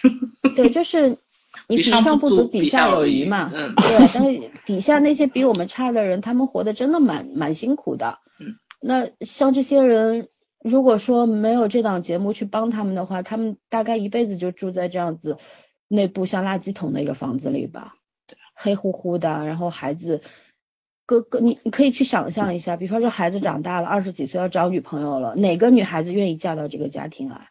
没有地方睡，连床都没有，对你也没有能力去买新的房子，因为大家都是普通的工薪阶层，嗯，对吧？然后这地方是不太会拆迁的。因为它那个地段，讲一个比较客观东西。首先，它那个房子的，刚刚也讲了，是空门房子，它也算是比较经典的建筑，它不会拆的。第二，如果说就算要拆，要做市政动迁，或者说哪个呃开发商要去做的话，你要多少钱，知道吗？市中心现在像上海，它它那个拆迁分分钱啊，分面积啊，第一要按人头算，你一个人有几十万的拆迁费。然后第二，按照面积给你算，嗯，因为你市中心的话，要给你弄到郊区去。你的意思是说拆迁还要还要你跟他再交钱？不是，你听我说，就是说，如果有幸有一天拆迁了，也会拆到很偏的郊郊区去。哦。你拆到郊区去，然后分给你的房子可能会比原来的大，比方说分你一个八九十平米的，可是那个那个交通已经不方便了，对吧？配套设施也没有，你原先享受那些便利是不存在的了吧？然后有可能给你要想拿面积更大一点，你就要贴钱吧，对吧？然后这是一个客观问题吧。还有就是呃，他们这个人呢就都比较尖，你知道吗？就是说，因为每个人拆迁都能拿补助嘛，拿二三十万的补助，按人头算，对吧？嗯，那我可能就会放很多个户口进去，就一张户口本上有很多个人。哦那你说哪个哪个开发商或者说嗯政府愿意去掏这笔钱？所以说他们那那些地方其实就是死角，就可能我们有生之年那个房子都不会拆了。对，成本太高。嗯对啊，没有人愿意去做这件事情啊。然后，那这些人怎么办？我觉得这这是一个好节目，然后就是无偿的给你做。然后节目里当然也会有一些，比方说给他们做装修的那些装修公司，他会打个广告，那当然要打广告，人家免费给你出钱出力，对吧？然后难难道连他让他们说个我是什么什么公司都不让说吗？对吧？这世界上没有活雷锋的呀。然后啊，反正看看这两档节目，一个《人间世》，一个《梦想改造家》，我觉得我一直觉得上海台这个综艺也好，就娱乐化这个东西做的特别烂，就不知道跟那个片做的很好哈。对湖南台啊、浙江台啊，不是差不知道多少条街那种，但是就是就这两档节目真的做得好，纪录片拍的也是很好，非常好，还是有认认真真在做事情的人。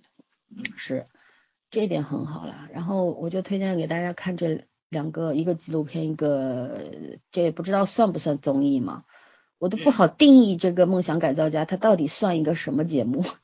我觉得也有点像纪录片的节目，因为整个比方说要呃大家都去申请嘛，申请了以后嗯要评估，觉得你这个房子 OK 符合我们条件，或者说是一个那种改造类的节目，其实也不对能说是它什么纪实，它是半综艺性质。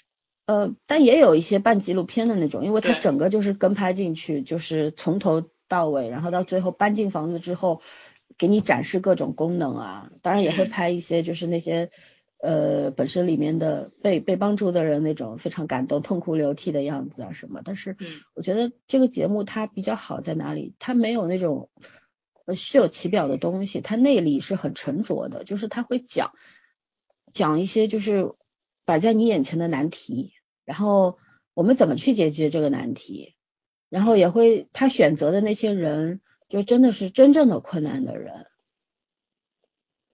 就就是这样。然后比方说像那个有，我记得有一集我看这个。剧的时候，你没有侮辱我智商就还好。对，就是这不可能侮辱智商的。就举个例子，里边有一个呃妈妈带着一个孩子，但那个儿子已经蛮大了，已经上大学，但是也得了一个重绝绝症嘛，就是那种肌肉类的还是血液里的那种病。然后这个孩子的爸爸就是也是因为这个病去世的。啊，然后就在这个房子里面，四十六平米的房子，然后家里面一塌糊涂。然后哦对，就这孩这个孩子的具体的病症就是他会突然倒下去。哇，就突然倒在地上这样子，而且是经常会触发的那种。然后他就是这个设计师，就是日本的那位是呃顶尖的设计师进去之后，他先嗯解决的问题是什么呢？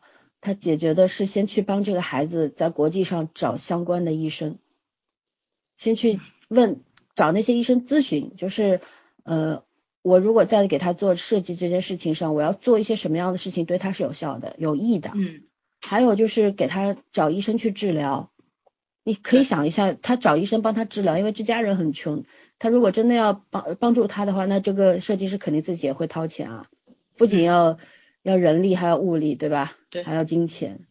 然后他在他就在这个家里，就到这个房子里面很多次，不停的去量尺寸，然后去动脑筋改设计稿，做到嗯。最后这个房子出来之后，就是那个母子两个人真的是感动的不行了，就是那种观众也我们看节目的观众也感动到不行，就是被嗯。他那种完全是尊重人的价值的那种精神给打动了。就这一点上，我不得不佩服日本的设计师，因为在这个片子里边儿，这个节目里边儿也看到过国内的有有几个设计师设计出来的东西真的是 看上去还不错，但是这个使用上是非常不方便的，对，嗯，非常不方便，嗯，就虚有其表的东西嘛，很形式主义的那种。但是我觉得一个好的家，一个好的房子的，嗯它一定是让你舒服的地方，让你可以很便利，然后又让你觉得很温馨的地方，这才是家嘛，对吧？对，嗯，对，所以反正就是说，这个这个以人为本这件事情，还是不一样的。是，对，就还还是可以可以体会到很多的东西的。嗯，在这个里面，嗯就这些节目对吧？你不能光当一个故事去看，而是要去看看故事背后它到底呃释放了一些什么样的，它要表达的真正的那些含义在在这个节目里面。嗯，对，那我也推荐完了，反正就是这个样子。然后大家嗯还有什么要补充的吗？我都推荐完了。妹妹也没有了吗？我突然想起昨天我看了那个韩国新翻拍日本那个小森林那个嗯电影，啊如果大家喜欢看美食看到了评价评价说这一次韩国丧赢了是吧？就是说韩国输，但是输的很漂亮。嗯，拍出了自己的味道。对，但是说真心话，我说日本那个拍的太疏离了嘛，太清冷了。说韩国这个比较有人情味儿。哦，我还没有看。日本的但那个小森林，我记得是有春夏秋冬的呀。对对对，他拍了两部嘛，韩国这只嗯拍了一个，里面有我喜欢的狗焕，呃，我我叫柳俊烈对柳俊烈，老柳，对他这个，我建议如果没有看过日版的话，先看韩版的，因为日日本的那个吃的东西确实比韩国的要精致。我看完就是这种感受，你知道吗？剧情还是蛮好的，我整个很生活化。我们家吃货就是这样，关注点是这样子的。对呃，最搞最搞笑的是我看那个看了嘛，然后有那个弹幕说这是个美食番吧，我怎么越看越像美食番？我说我心想，对，这个就是美食啊。嗯 然后还有一个综艺，呃，不是综艺，就是应该算纪录片还是什么？就 BBC 最近出的那个《文明》，我喜啊爱啊，我喜欢爱历嗯史的朋友，我觉得有兴趣的话可以看一看，应该是很不错的，我还没有看。嗯嗯哦，对对，还突然想起来一个，刚刚最开始说那个街舞嘛，嗯，我想表扬那个叫啥？这就是街舞，是不是这个名字？对，嗯它里面我觉得最好一点是什么吧？就是它那个后期制作会有很多把那个街舞，比方说那个种类啊，还有它街舞之间什么 battle 啊、嗯 call 的这种名词会有解释。我觉得如果是不是很懂街舞或者就刚开始看的朋友，或者像我这知道一点点，但是知道不是很多的，你说是哪个版本我觉得这个还挺好的。就是这这就是街舞啊，哦，就是优酷优酷那个是吗？对对对，出字幕的时候，他就会开始有一些名词解释，让呃 dancer 自己出来讲，对吧？有时候是那个四位队长来讲。对，我觉得这个还是蛮好的，就是你可能一点不懂，你你又想知道的话，可以会解不用专门去查了。嗯，对，对对对，这个还是蛮好的。哦，偶尔嗯，好吧，偶尔我我我采访一下这个妹妹，你当时学的是哪哪个爵士啊，还是爵士我也学了，嗯，还学了什么？嗯、h i p hop 也学了，哎那应该跳的不错喽。你想多了哟，我的身体 协调超不好，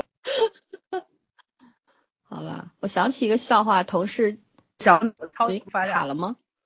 有点卡。嗯嗯，妹妹卡了。你们俩今天是轮流坐庄吗？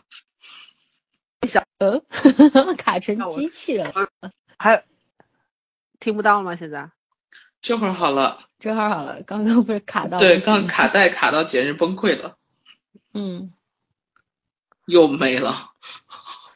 对啊，好吧，我那我我我说个那个，我前两天那个我的同事跟我说，我们去学那个叫什么爵士吧，嗯。他说，因为他他的一个姐姐，呃，闺蜜嘛，然后去学了爵士，学了之后学了四年，然后现在整个人都气质都不一样，身材也变得特别好，然后很有女人味儿，你知道吗？然后我同事就羡慕的不行，他说你陪我一块儿去吧，我说我不去，他说为什么？我说我年纪大了，我怕我自己扭骨折了。我说，你年纪还没大成这样吧？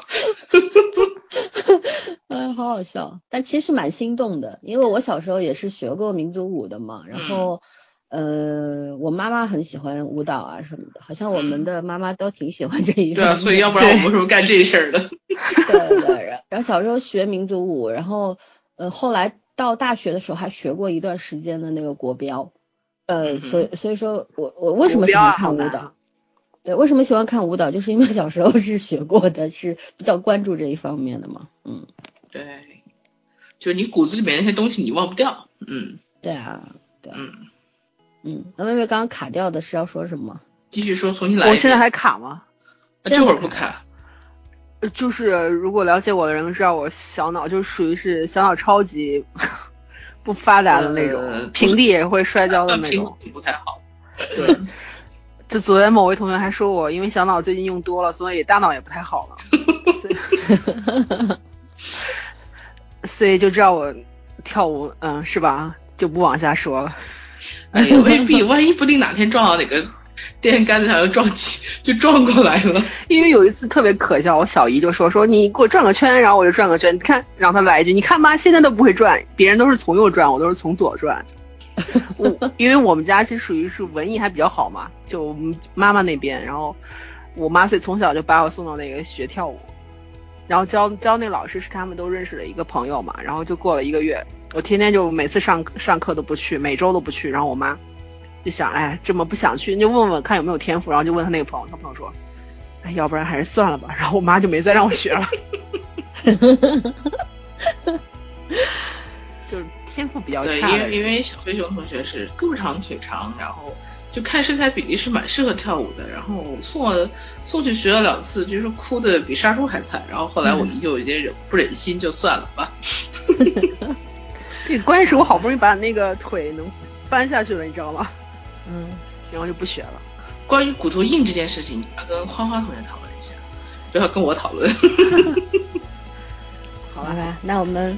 就下聊，差不多了。嗯，好，那等下再聊吧。嗯，那就跟大家再见，拜拜。